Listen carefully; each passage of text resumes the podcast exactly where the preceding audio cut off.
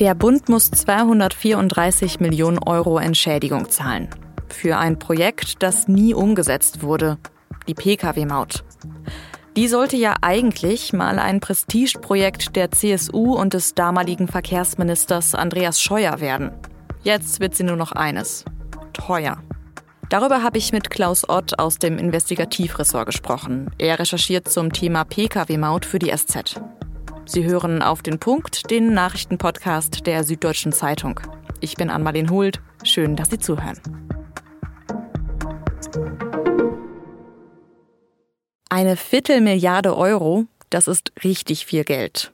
Der Bund könnte damit Häuser bauen, Projekte finanzieren oder Straßen renovieren. Aber diese Viertelmilliarde, um die es jetzt gehen soll, die muss der Bund an zwei Unternehmen bezahlen. Und um das zu verstehen, ein kleiner Rückblick. Die Pkw-Maut, die war vor allem für die CSU ein wichtiges Thema. Die Idee war, Wer aus dem Ausland nach Deutschland kommt, muss für die Fahrt auf Autobahn in Deutschland Geld bezahlen. Das sollte dann zum Beispiel dafür genutzt werden, Straßen zu reparieren. Dass die Maut kommen soll, das hat der Bundestag schon 2017 beschlossen. Ein Jahr später hat dann der damals neue Verkehrsminister das Projekt übernommen. Andreas Scheuer von der CSU. Und Scheuer hat gleich losgelegt und schon 2018 Verträge mit Firmen geschlossen, die die Maut einführen sollten. Und das ist eben der Knackpunkt. Diese Verträge hat er geschlossen, bevor überhaupt klar war, ob das Projekt auch tatsächlich umgesetzt werden kann. Und dann, ein Jahr später, da war es dann wieder vorbei mit der Maut. Der Europäische Gerichtshof hat nämlich 2019 die Maut für rechtswidrig erklärt. Mit der Begründung, dass damit Menschen aus dem Ausland diskriminiert würden, weil sie dann ja eine Abgabe zahlen müssten und die Deutschen nicht. Scheuer hat damals das hier dazu gesagt. Dass der Europäische Gerichtshof die Pkw-Maut für nicht europarechtskonform erklärte und damit ablehnte, ist ein Rückschlag. Für mich, für die Bundesregierung, für die Bundesländer und damit für ganz Deutschland, weil die Milliarden für die Zukunft fehlen. Aber jetzt fehlen eben nicht nur die Milliarden für die Zukunft, es werden sogar noch welche fällig. Denn die Verträge mit den Mautfirmen, die Scheuer damals geschlossen hatte, die konnte er nicht einfach kündigen. Und weil die Maut nicht kommt, muss der Bund jetzt Entschädigung an diese Firmen zahlen. Aber wie konnte es überhaupt so weit kommen und warum war Scheuer auch nach dem Mautdebakel noch weiter Verkehrsminister? Das habe ich meinen Kollegen Klaus Ott gefragt. Klaus, seit Mittwoch wissen wir, dass der Bund jetzt fast eine Viertelmillion Euro Schadensersatz zahlen muss für das Projekt Pkw-Maut. Kann man sagen, dass Andreas Scheuer dafür die Verantwortung trägt? Andreas Scheuer hat als damaliger Bundesverkehrsminister eine große Schuld an diesem Desaster. Eigentlich die Hauptschuld. Die äh, unionsgeführte Bundesregierung ist natürlich mitschuld, weil es ja ein gemeinsames Regierungsprojekt war. Aber Kanzlerin Angela Merkel hat hier Scheuer eben machen lassen und wollte die Pkw-Maut äh, unbedingt noch im Jahr 2020 einführen vor dem Bundestagswahlkampf 2021, so gewissermaßen auch als Prestigeprojekt. Und Scheuer hat dann hier die entsprechenden Verträge mit den geplanten Betreibern unterschrieben, bevor die Rechtslage geklärt war. Und das hat dann letzten Endes zu diesem Desaster geführt. Bevor wir jetzt noch mal so ein bisschen genauer auf Scheuer gucken, ursprünglich hatten diese beiden Firmen ja eigentlich sogar noch viel mehr Geld gefordert, nämlich fast 700 Millionen Euro. Ist jetzt diese Viertelmillion, auf die man sich geeinigt hat, so ein bisschen Glück im Unglück?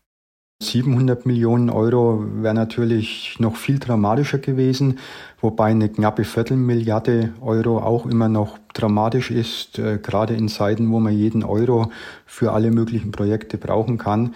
Aber immerhin ist es gelungen, hier mehr als 400 Millionen, mehr als 450 Millionen Euro wegzuverhandeln.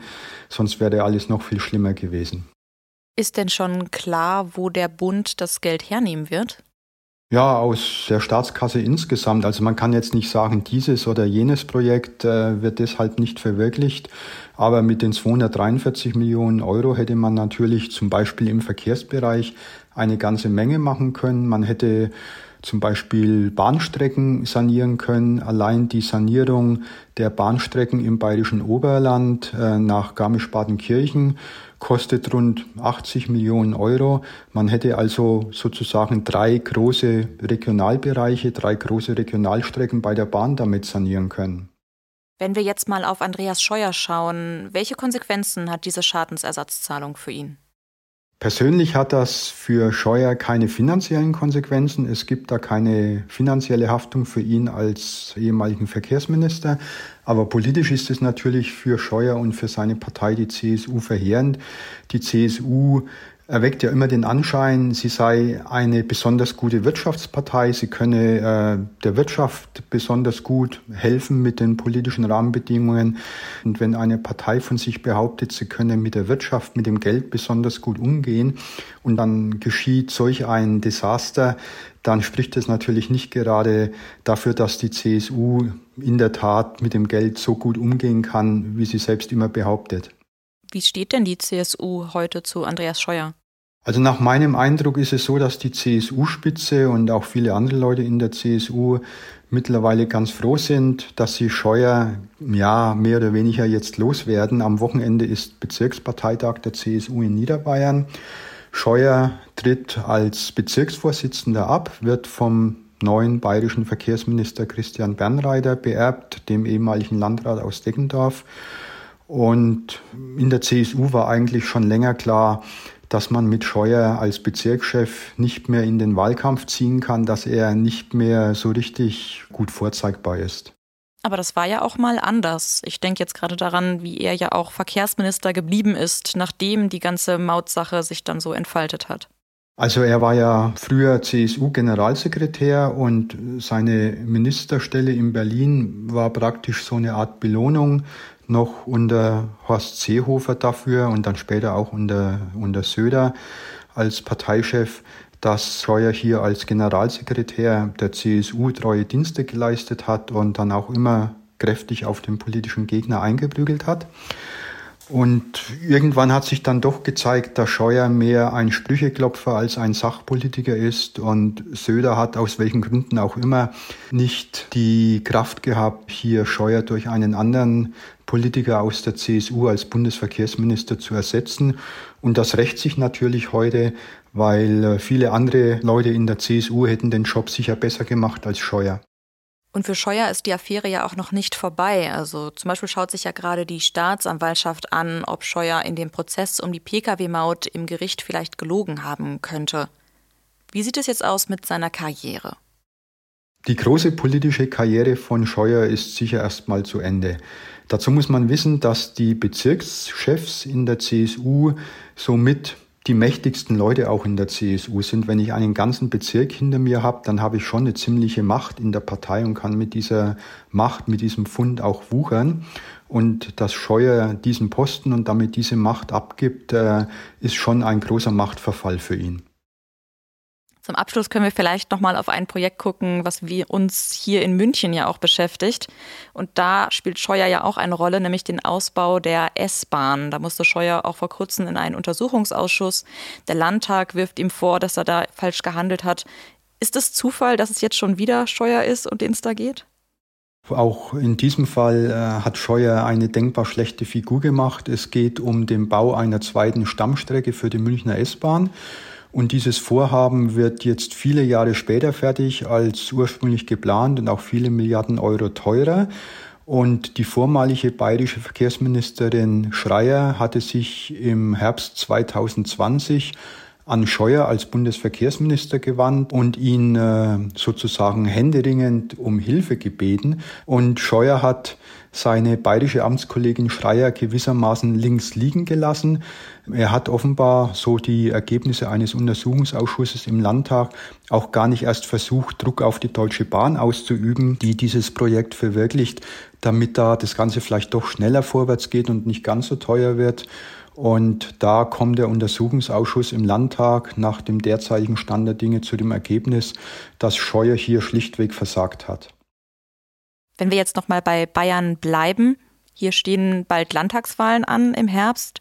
Spielt die Maut oder die Verkehrspolitik von Scheuer noch irgendeine Rolle im Wahlkampf oder ist das längst vergessen? Also ich könnte mir vorstellen, dass dieses Mautdebakel schon noch eine Rolle spielt und die CSU vielleicht einige Stimmen kostet. Es wird mit Sicherheit nicht wahlentscheidend sein, weil äh, viele Menschen hier im Lande sind ja beunruhigt wegen der ganzen Lage, wegen der Frage, wie geht's mit dem Krieg in der Ukraine weiter, was hat das alles für Folgen für uns mit Inflation und dergleichen. Und insofern gibt's andere, größere, aktuellere Themen, die mit Sicherheit dann für den großen Teil der Bevölkerung wahlentscheidend sein werden. Und diese Affären, die es ja in der CSU seit Jahrzehnten immer wieder gibt, die werden momentan nach meiner Einschätzung nicht dazu führen, dass die CSU die Wahl verliert, sondern da wird es insgesamt um ganz andere Themen gehen. Danke, Klaus. Seit dem Beginn des russischen Angriffskriegs bekommt die Ukraine immer wieder Waffen aus anderen Ländern geliefert. Die USA wollen diese Unterstützung jetzt offenbar ausweiten und der Ukraine Streumunition liefern. Das sind Raketen und Bomben, die in der Luft viele kleine Sprengkörper verstreuen. Diese Waffen sind aber umstritten, weil sie auch die Zivilbevölkerung gefährden können. Bisher hat der amerikanische Präsident Joe Biden die Lieferung noch nicht offiziell bestätigt.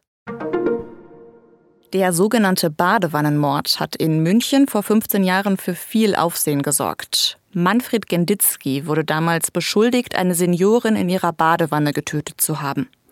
13 Jahre lang saß er dafür auch im Gefängnis, obwohl er die Tat nicht begangen hatte. Das hat heute das Münchner Landgericht bestätigt und ihn freigelassen. Genditzki soll jetzt für die zu Unrecht verhängte Gefängnisstrafe entschädigt werden.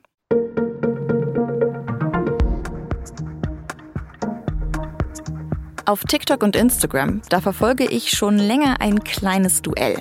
Es geht um die Frage, welcher Blockbuster die meisten Fans ins Kino locken wird der Barbie-Film von Regisseurin Greta Gerwig oder der Film Oppenheimer von Christopher Nolan. Beide Filme starten nämlich am selben Tag, dem 20. Juni. Und inzwischen versuchen die Fans der beiden Filme, sich gegenseitig zu überbieten. Mit Memes, Videos, Witzen, Collagen. Und wie erbittert und unterhaltsam dieses Duell inzwischen geführt wird, das haben meine Kollegen Cornelius Pollmer und David Steinitz aufgeschrieben. Den Text finden Sie in der gedruckten SZ von Samstag und in unserer Nachrichten-App. Redaktionsschluss für Auf den Punkt war 16 Uhr. Produziert hat die Sendung Annika Binger. Vielen Dank fürs Zuhören und schönes Wochenende.